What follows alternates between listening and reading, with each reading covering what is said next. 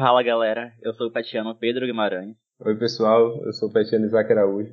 E estamos começando mais um episódio da Equaliza Pet, da série Egressos, eles estão com a gente. E hoje teremos o tema A atuação de um egresso como engenheiro de software, onde falaremos um pouco sobre como é atuar no desenvolvimento de softwares, qual sua associação com a engenharia elétrica e o PET, conversando sobre a trajetória do egresso, Matheus Carvalho.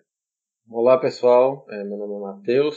Geralmente as pessoas me chamavam de Fest ou de Carvalho, ou tanto faz. Eu acho que eu fiquei no PET por quase dois anos e meio durante minha trajetória dentro da UFBA e foi um, um pedação importante da minha vida, do meu crescimento profissional também, principalmente pessoal. E hoje estou, graças a Deus, atuando com engenharia de software. Boa, boa parte desse meu aprendizado, né? Começo da caminhada foi graças ao PET. E é isso aí. Então, Matheus, é, só para a gente começar o bate-papo, você pode contar um pouco como surgiu essa oportunidade de trabalhar com engenharia de software, como um engenheiro de software em si? Para ser sincero, começou e deu certo por conta de contato. Basicamente, essa é a palavra que define. Na universidade, hoje, tudo que a gente tem para aproveitar, uma das partes mais importantes são os contatos, né? Pessoas que a gente conhece, são os amigos, com os professores, são as pessoas vão indicando oportunidades para a gente. No meu caso, foi justamente o contato com um amigo que desde o primeiro semestre que eu fiz, e a gente ficou sempre em contato junto e estudando junto. E aí ele migrou para outra carreira, e aí num momento assim meio que de conflito existencial entre o que, que eu vou fazer da minha vida com engenharia elétrica, veio surgir essa oportunidade. E aí, como eu já tinha trabalhado um pouco com desenvolvimento de software, né, veio a calhar e hoje eu estou atuando como engenheiro de software. Mas foi assim, foi por conta de contato mesmo. Foi um, pouco incentivo que eu tive das, de outras pessoas. Eu não conhecia outras pessoas que trabalhavam com engenharia de software, para mim era muito distante. E aí quando surgiu uma oportunidade bem próxima, aí que eu percebi que dava para guinar para esse lado, sacou? Massa. E você atua, tipo, desenvolvendo que tipo de produto com, como engenharia de software? Hoje eu trabalho num banco chama Cora, é um banco para pessoas jurídicas, e hoje eu trabalho como back-end, fazendo toda a parte do sistema para gerir o banco, basicamente, para dar manutenção e criar novos features. Então eu estou como back-end nessa parte de prover estrutura e também de fazer as coisas acontecerem. Basicamente é isso que um back-end faz, né? Como engenharia de software. Além da Cora, você trabalhou também na Cubus Academy, certo? Isso, isso. Sua experiência lá foi com back-end também? Foi com... Isso. Na verdade, é, eu já trabalhava na Cora quando apare apareceu a oportunidade da Cubus. Eles promoveram um programa de incentivo mesmo a, a jovens querendo começar na, na, área de programação. Inclusive, outros egressos do PERT participaram desse programa enquanto eu fui instrutor. E era basicamente só para ser instrutor, né? Coisa que eu já tinha sido no PET infinitas vezes, nos mini cursos. Inclusive, foi. Olha que curioso. Eu fui. Tinha meio que uma entrevistinha assim, né? Para saber mais sobre a pessoa que estava se candidatando. Porque eram selecionadas pessoas para poder ser instrutores do curso. As pessoas tinham as aulas e depois é, ia para a parte de dúvidas com os instrutores. E aí essa era a parte que eu me encaixava, a parte de dúvidas. E aí, quando eu fui para a entrevista, o cara que me entrevistou tinha sido do PET há 10 anos. Então, tipo, um petiano, um egresso, que já trabalhava em outra empresa como desenvolvedor, me entrevistou e as experiências que eu falei que eu tinha como professor, como instrutor, como monitor, foram todas as experiências que eu trouxe do PET. Na hora que eu falei do PET, simplesmente acabou a entrevista ali. Ele já sabia, foi tipo assim, estava marcado para 30 minutos o papo, durou 8. E eu passei. Você vê como é que o pet reverberou tanto, chegou inclusive nessa oportunidade. Mas foi uma coisa que acabou sendo rápida porque não estava conseguindo lidar com o tempo, né? Então eu precisei abandonar a iniciativa. Mas foi bem legal participar, ter um pouquinho do gosto de novo de poder ser monitor e, e ajudar outras pessoas começando também. Já falou aí da importância do PET, né, até para participar no processo seletivo. Você sente que essas experiências no PET contribuíram para o desenvolvimento de habilidades nessa área de desenvolvimento de software? Na verdade, foi a única coisa que contribuiu para. Depois do PET em diante foi o que mudou, na verdade, a chave para mim. Porque no começo né, da faculdade, até o quarto semestre, tudo que eu queria fazer era estudar. Eu queria pegar sete disciplinas, tentar tirar dez em todas e ir para o próximo semestre repeat até eu me formar. Quando chegou no quarto semestre, eu entrei em colapso, mano. Eu não aguentava mais só fazer aquilo ali. E aí foi que eu consegui entrar no PET. Na verdade, eu já tinha tentado entrar no PET no segundo semestre, não consegui. E no quarto eu tentei de novo e aí foi que eu fui bem sucedido. Quando eu entrei no PET, eu entrei com a mentalidade do tipo, quero aproveitar o máximo que eu puder disso aqui. Então, eu diminuí carga horária da universidade para poder me dedicar mais ao PET. É, e eu comecei a utilizar da autonomia e da, da liberdade que o PET dá aos petianos de poder se desenvolver naquilo que quer desenvolver, contanto que a, que a gente continue atendendo ao tripé de ensino, pesquisa e extensão. E foi aí que no PET que eu botei minhas ideias para jogo. Eu gostava, já tinha mexido um pouco com programação em outras atividades, né, enquanto fazia parte do, do I3E, do ramo I3E da UFBA. E eu tinha mexido um pouquinho com o microcontrolador por fora também. Só que eu não tinha um microcontrolador em casa. Quando eu ia mexer, era dentro do I3E e era bem pouco, né? Eram poucos encontros. E aí quando eu entrei no PET, que tinha aquela gama de dispositivos para a gente mexer, tinha uma sala para a gente poder utilizar, recurso, computadores para a gente poder fazer o que bem entender, né, para desenvolver as coisas. Aí eu comecei a botar em prática as coisas que eu queria botar. E aí foi que eu descobri uma paixão maluca por automatização residencial, por usar Arduino, ESP, etc. E foi aí que começou basicamente meu minha utilização, né, meu aprendizado em programação. Eu tinha aprendido a programar um pouquinho na disciplina de engenharia elétrica no segundo semestre, que foi bom, porque me ensinou um pouco de lógica de programação. E aí depois fiz alguns mini cursos do PET antes mesmo de entrar de C e de, e de lógica.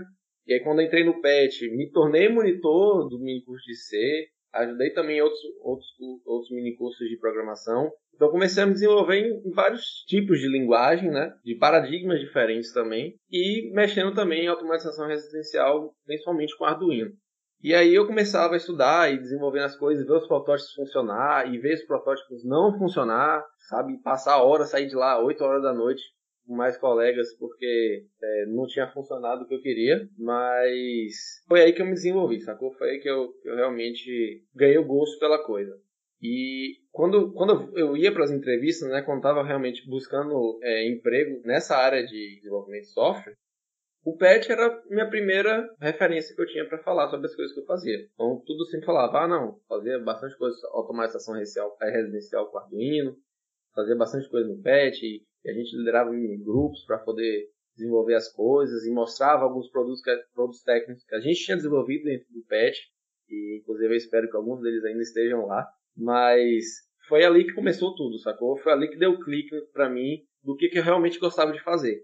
E aí depois do PET, eu já tinha passado por todas as experiências assim, possíveis das áreas de engenharia elétrica e eu percebi que nenhuma delas era o que eu queria, senão o que eu já tinha feito com programação. Então, foi meio que essa virada de chave aí que o PET possibilitou que eu fizesse, por conta da autonomia que a gente tem em desenvolver o que a gente quiser lá dentro, contanto que contribua, né, para o grupo e para a universidade.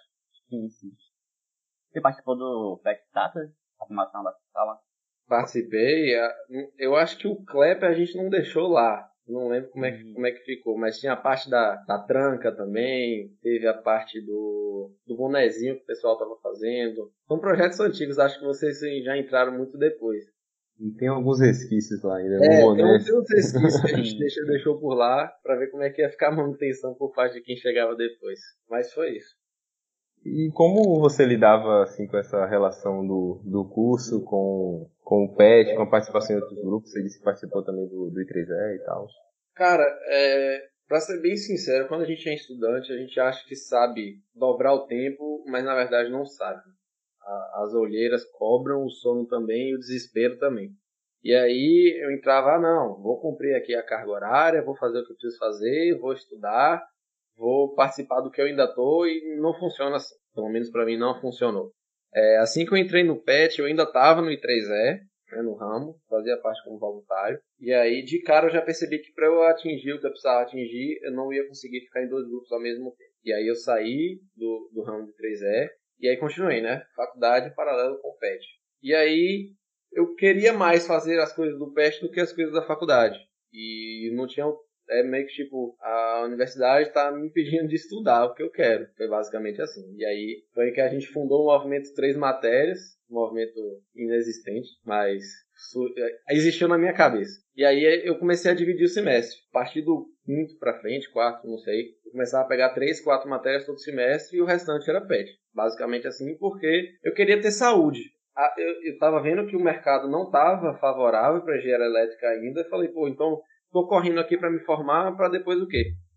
Vou aproveitar o que eu tenho dentro da universidade. Foi o tempo que eu passei dentro do PET, aí foram surgindo outras coisas dentro do PET, outros desafios, várias outras coisas para fazer e para aprender a se desenvolver também, coisas que eu não queria fazer, mas que eu tinha que fazer e por isso me trouxe um aprendizado absurdo também. Então, foi meio que assim, eu abdiquei do meu tempo e do, do recurso que o governo federal me provém quando estudante e pegava metade das matérias por semestre mesmo, para poder me dedicar às coisas que eu precisava me dedicar, porque pegar sete disciplinas todo semestre com essa carga horária que a engenharia elétrica tem, não dava para ter sanidade mental e ainda fazer as coisas dentro do PET, sacou? Então, foi aí que eu tive que aprender a ir mais devagar com as outras coisas e poder aproveitar ao máximo que eu podia.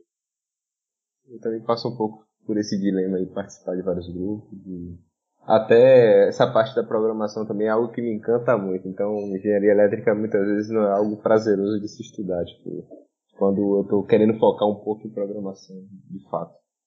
É, assim, se você conseguir, se você ir a fundo, você acaba conseguindo trazer a programação para qualquer coisa. Por exemplo, né, uma, uma, disciplina de controle que a gente faz, não tem que cursar, né? Para fazer as coisas, os estudos e tal, a gente usa MATLAB ou a gente desenha no papel. E às vezes você não tem um MATLAB para fazer as coisas. Então, basicamente, eu aprendi a programar para HP 50G e botava ela para desenhar as coisas que eu queria.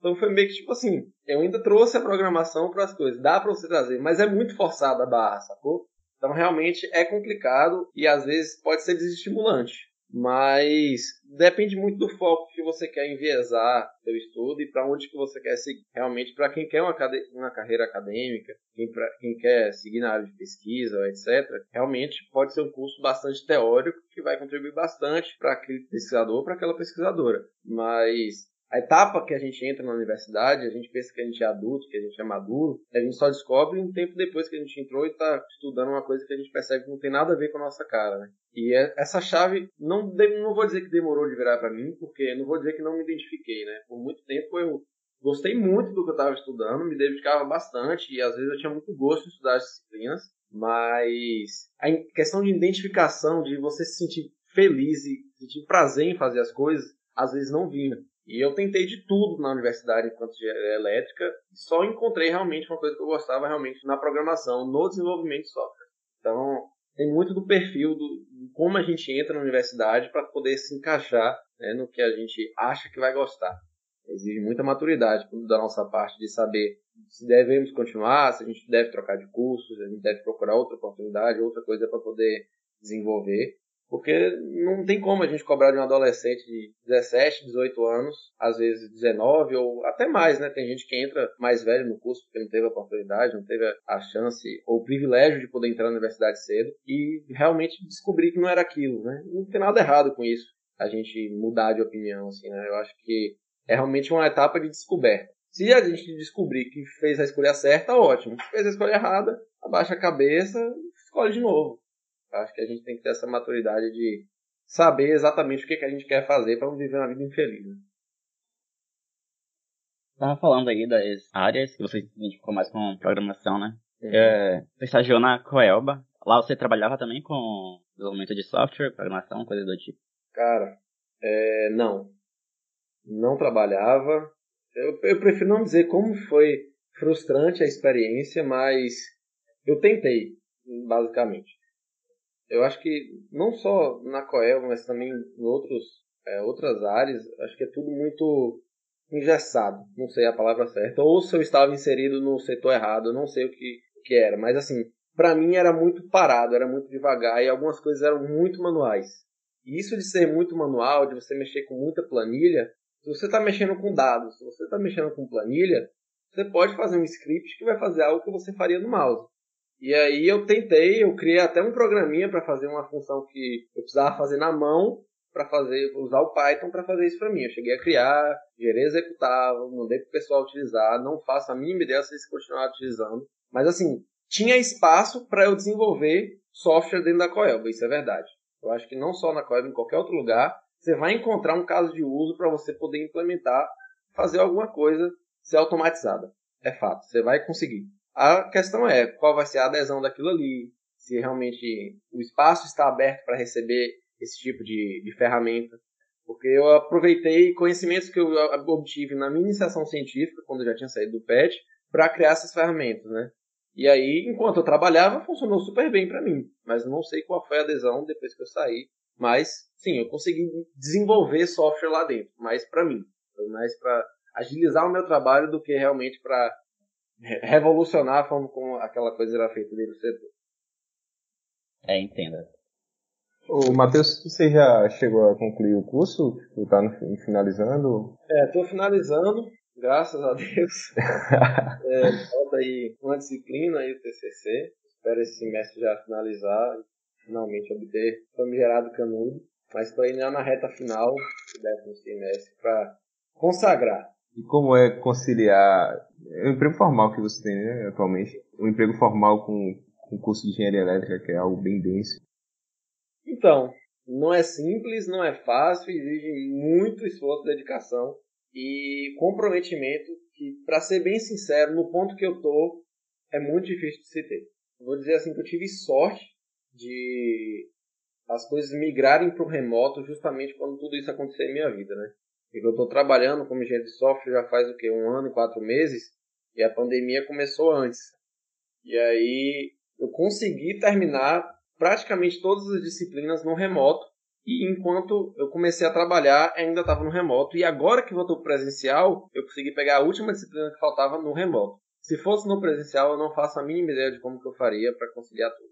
É muito difícil, inclusive no remoto, para mim é muito difícil ter que parar o trabalho num certo horário, assistir a aula de uma, de uma disciplina, voltar ao trabalho, levar até mais tarde.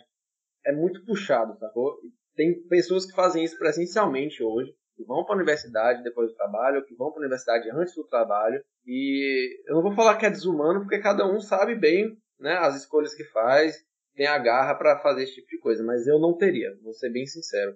Para mim foi sorte de ser tudo remoto, para conseguir conciliar tudo, e agora estou conseguindo terminar o curso no remoto, basicamente, né? Mas é muito complicado, é muito complicado.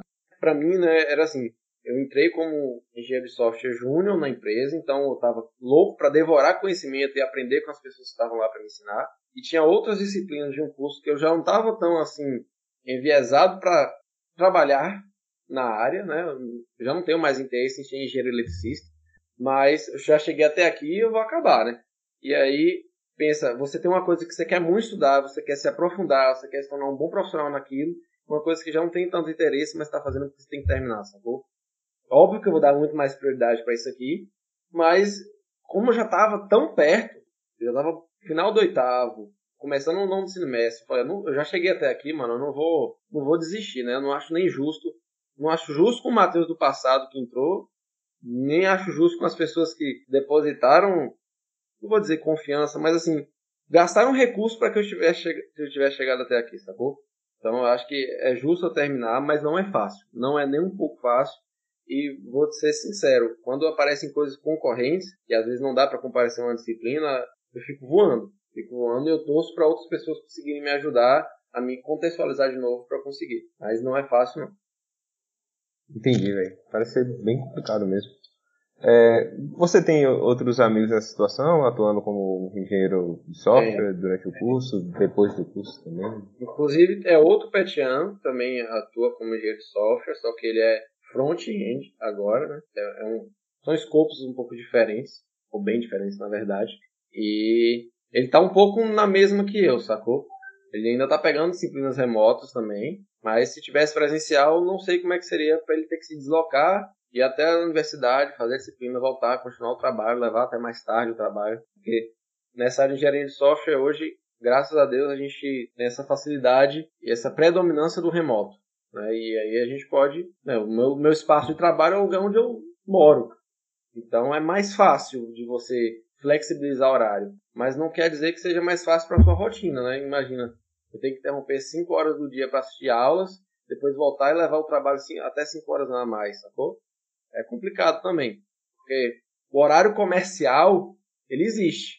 Então você tem que existir, você tem que coexistir com outros colegas de trabalho num time entre 8 da manhã e 6 da noite. E aí, se você encaixa 5 horas de uma faculdade no meio dessa tarde, ou da manhã, você vai jogar para mais tarde e vão ficar demandas que você tinha que fazer no mesmo dia que você depende de outras pessoas, você precisa jogar para o dia seguinte. Então, já fica incompatível aí, sacou? E ele tá na mesma situação que eu, ele já tá no fim e ele quer acabar. Mas se eu estivesse no meio da universidade, eu não, não sei o que, que eu faria, na real. É, bem complicado. Não é fácil não, galera. não é fácil não. Não sei se você já ficou sabendo, se já viu a discussão que estava tendo, que recentemente tem sido dificultada a possibilidade de realizar estágio curricular nas áreas de desenvolvimento de software para os estudantes do curso de engenharia elétrica lá na UFBA. Sim. Você acredita que a atuação como engenheiro de software foge da proposta do curso oferecido pela universidade? Cara, pode fugir bastante a depender do escopo que você vai trabalhar e pode não fugir. Por exemplo, né, você pode estagiar como desenvolvedor de software na equipe do, sei lá, do OpenDSS, que desenvolve ferramentas para simulação de, de sistemas elétricos de potência. Eu vejo completamente uma aplicabilidade para engenharia elétrica num negócio desse. E você ainda atua como é, engenheiro de software. Mas você pode atuar, por exemplo, num banco como eu, que não tem nada a ver com engenharia elétrica e que realmente vai fugir do escopo. Só que é engenharia, sabe? E eu acho que assim como a gente se unificou com o departamento agora de engenharia, engenharia elétrica e de computação, né? Eu acho que existe um motivo para essa união, né? Para esse esse agrupamento, vamos dizer assim. E são recursos e aprendizados que você pode aplicar em qualquer outro lugar, inclusive na engenharia elétrica. Então, assim, eu acho um pouco de estupidez você invalidar um estágio por conta disso, mas eu consigo enxergar o lado que não quer aceitar. Mas eu, eu acho complicado você não de, por exemplo, imagina no meu caso, né? Eu precisava estagiar, eu estava querendo emprego já na, na área de programação. E eu tentei um estágio em programação, não consegui. Perdi no processo. E aí veio a calhada eu passar na Coelba.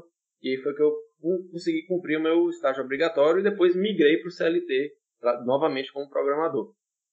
Mas se eu não tivesse tido essa oportunidade, eu ia meio que me forçar a fazer um estágio que eu não queria, por um mês e meio, simplesmente para cumprir uma carga horária, para depois ter que voltar para um trabalho que potencialmente eu estivesse e perder uma oportunidade, sacou?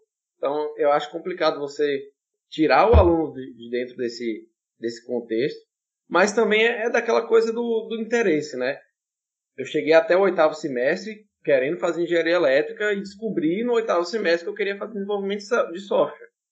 Não sei até que ponto vai o ser sensato em você pegar um, um estágio de engenharia elétrica ou você não pegar um estágio de engenharia elétrica, uma coisa que é mais ou menos correlata, né? Mas como aluno, eu acho muito desgastante você tirar a oportunidade de um, de um estudante de poder estagiar numa área que ele quer, simplesmente porque ele está no final do curso e ele quer fazer um estágio em, outro, em outra área. Eu não, sei, eu acho é, é, um, é um tema um pouco complicado, mas enquanto estudante, eu, eu, eu acho que isso deveria ser mais flexibilizado, sacou? Até porque o nosso departamento agora é unificado.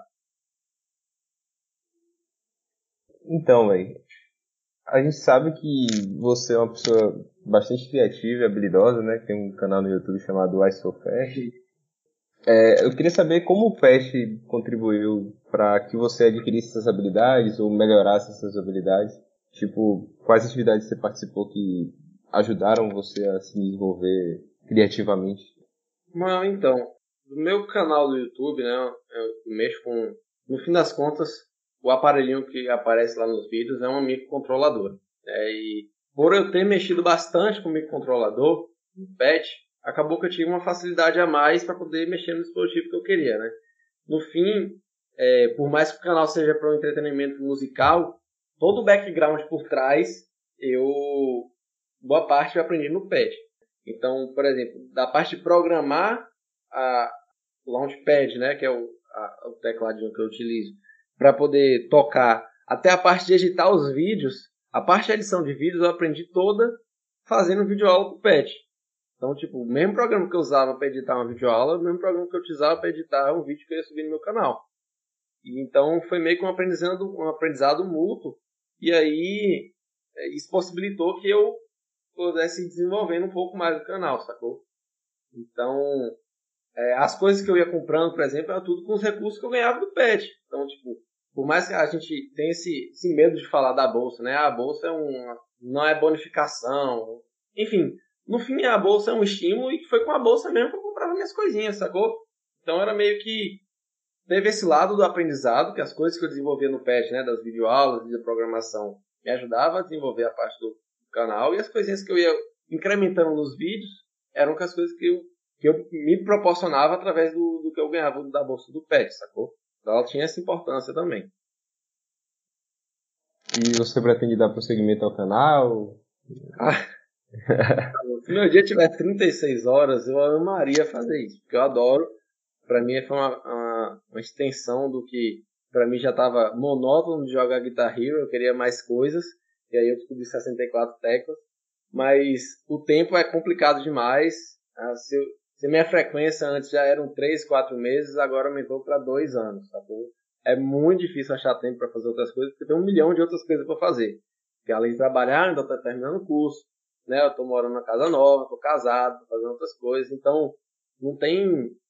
Tipo assim, eu acho 15 minutos, não dá para parar, montar tudo, configurar por 7 minutos e parar, sacou? Você então, tá com muitas disciplinas extras de 102 horas, aí é complicado. É, é a vida tá, tá cobrando uma carga horária muito bizarra.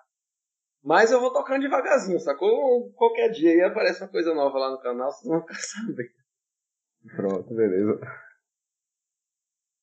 É, e além do canal, você tem planos para o futuro? O que você almeja na carreira? Cara, então, eu sempre fui uma pessoa que gostei muito de fazer as coisas. Eu sempre fui muito mais pra ação do que o backstage em si. Eu gosto de produzir coisas. E aí, a engenharia de software, o desenvolvimento de software me despertou muito isso. Eu posso estar lá todos os dias fazendo alguma coisa ativamente, nem que seja mudar um ponto para uma vírgula, mas eu estou fazendo algo que está funcionando, sacou? Está tendo uma, um impacto em algum lugar. E isso me fascina demais. Eu sempre gostei muito de, de futucar nas coisas, ver como é que elas funcionam e fazer as coisas funcionarem. E, e eu acabei me descobrindo mesmo na engenharia de software. Então, meu plano para o futuro é realmente crescer na carreira. Hoje eu ainda atuo como júnior, mas eu quero daqui a alguns anos já estar atuando como sênior e ser um programador mesmo, desenvolvedor de software com, com um diploma de engenharia eletricista. Simplesmente. É, mas é isso que eu quero para minha carreira hoje, é ser um desenvolvedor de software melhor do que eu sou hoje. Apenas. É meio que isso. É, antes de tudo, Matheus, a gente agradece pela sua presença aqui com a gente. E antes de finalizar o episódio, você poderia dar um recado para as pessoas que estão escutando a gente e querem seguir o mesmo caminho? Cara, então, se você está escutando, é bom que você escute a si próprio, na real. É, decida muito bem o que, que você quer da sua vida para ser feliz. Foi assim que eu me descobri na engenharia elétrica enquanto programador. Né? Eu fui buscando várias coisas e nenhuma, em todas elas eu ia me frustrando com algumas delas e tudo que eu gostava, no fundo, tinha programação por trás. Então, foi meio que eu utilizei da engenharia elétrica para me descobrir enquanto desenvolvedor. E eu recomendo que quem está nesse mesmo caminho faça a mesma coisa. Você se descobrir como engenheiro eletricista em alguma área e aquilo te satisfaz e, te deixa feliz, tipo, você acorda no horário que você tem que acordar feliz e não puto com a vida porque você tem que fazer o que você tem que fazer, você está no caminho certo, sacou? Se não, reavalie para ver se você não está perseguindo alguma coisa que você no futuro não vai não vai ser prazeroso para você continuar, tampouco vai te trazer o benefício de estar bem. Porque não adianta de nada você estar tá ganhando um bom salário em uma empresa que não vai te, te valorizar enquanto profissional, ou então numa área que você não sente tesão naquilo que você está fazendo, que você não consegue desempenhar bem as suas atividades ou que você acaba procrastinando outras atividades da sua vida porque você está levando um, fazendo uma coisa que te deixa infeliz. Então é meio que se escute, basicamente. Corra atrás daquilo que te satisfaz e que isso que vai trazer o seu, o seu futuro, sacou? Independente do que você queira fazer, ou que você esteja fazendo, é o que te faz feliz que vai te levar para o futuro feliz, sacou? Não adianta você achar que trabalhar 8 horas por dia um trabalho de merda vai fazer com que as outras 16 sejam ótimas. Não vai. Não funciona. Eu falava muito isso pra mim. falava, mano, eu vou trabalhar, sei lá, preenchendo planilha, 8 horas por dia, acordo 7, chego no trabalho 7. O resto da vida eu vou ser feliz. E passei um mês e meio assim, e foi horrível. Foi a pior experiência da minha vida. Então, não vale a pena tentar se enganar com essa, com essa ideia de que você vai ser feliz fora do trabalho, porque você tem que se satisfazer fazendo o que está fazendo, não tem jeito. Felizmente, algumas pessoas não têm opção, na verdade, muitas delas não têm. É, é meio que um privilégio a gente poder escolher, mas se você tiver esse privilégio, escolha. Faça a escolha que vai, vai ser melhor para você, sacou? Se for da engenharia de software, comece a estudar programação, tem muitos cursos aí hoje na internet, muitos mesmo, e cursos, cursos bons, cursos baratos, cursos de graça, você pode começar a estudar. Se você tem interesse em seguir a área, você pode começar a acompanhar né, podcast na internet, artigos, até seguir uma galera que é desenvolvedor no Twitter, ou você começar a se inscrever em processos seletivos para poder aprender o que, que você precisa aprender. Mas se for com engenharia elétrica, né, descubra a área que você quer atuar, não simplesmente se entregue ao diploma e faça o trabalho que você é engenheiro eletricista e vai estar recebendo o salário de engenheiro eletricista. Um dia isso vai ser infeliz na sua vida, acredite em mim, se não for isso que você queira fazer. Então é meio que isso, siga o, siga o seu coração, né? Siga as, as, as duas práticas das palavras. Sim, valeu pelo conselho. então é isso, pessoal. Esse foi o nosso quinto episódio da série Agressas. Eles estão com a gente. Não esqueçam de curtir e compartilhar e fiquem ligados nas nossas redes sociais para acompanhar sempre que o novo episódio for lançado. Valeu. Valeu, André. Valeu, galera.